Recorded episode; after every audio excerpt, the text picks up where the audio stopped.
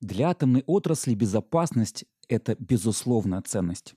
Поэтому сегодня активные и пассивные системы безопасности составляют порядка 40% от стоимости сооружения атомной электростанции. Углубляться в активные системы, то есть зависящие от действий людей и или компьютеров, не будем. Коротко и быстро не получится. А вот о пассивных системах поговорим. Если говорить о современных энергоблоках с реактором ВВР-1200, то выделяют четыре физических барьера, которые препятствуют выходу радиоактивных веществ за пределы энергоблока. Первый барьер – это сама топливная таблетка. Урановое топливо спекается при температуре 1200 градусов в таблетке и приобретает керамические свойства.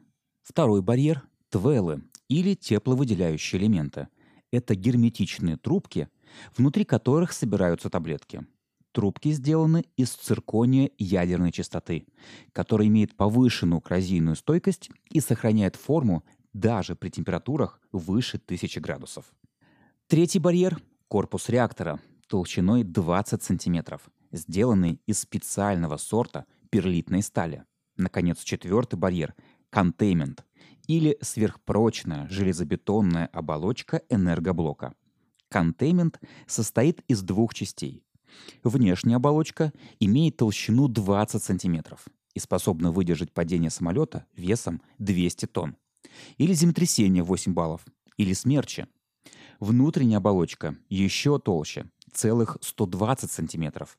Причем внутри нее натянуты тросы, которые позволяют оболочке выдерживать высокие давления и температуры в случае, если произойдет разрыв трубопроводов или иные нештатные ситуации с оборудованием.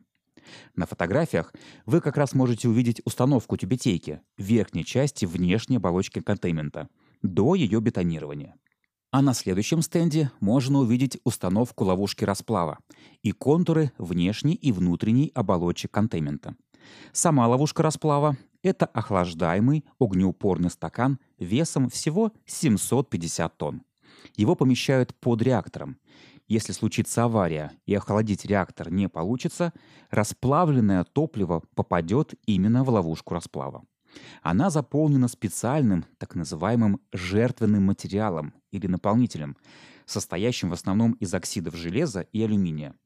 Наполнитель растворится в расплаве и остановит цепную реакцию деления.